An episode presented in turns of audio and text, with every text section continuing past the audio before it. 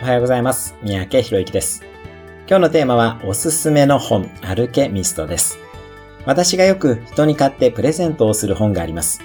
パウロ・コエーリョという作家が書いたアルケミストという本です。エジプトの羊飼いがピラミッドに宝物を探しに行くお話になります。大学を出てからしばらくお世話になった会社を辞める際に100冊ほど買ってお礼を兼ねて社内で配って歩いたこともある本です。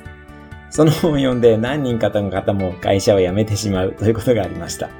この本は自分の人生を生きる勇気を与えてくれる本です。何度読んだかわかりませんし、英語版も読みました。人生の中で冒険の旅に出たい方はぜひ読んでみてください。文庫版も出ているので安価に手に入れることができます。一冊の本が人生を変えることがあります。パウロ・コエリョ・アルケミストおすすめ本です。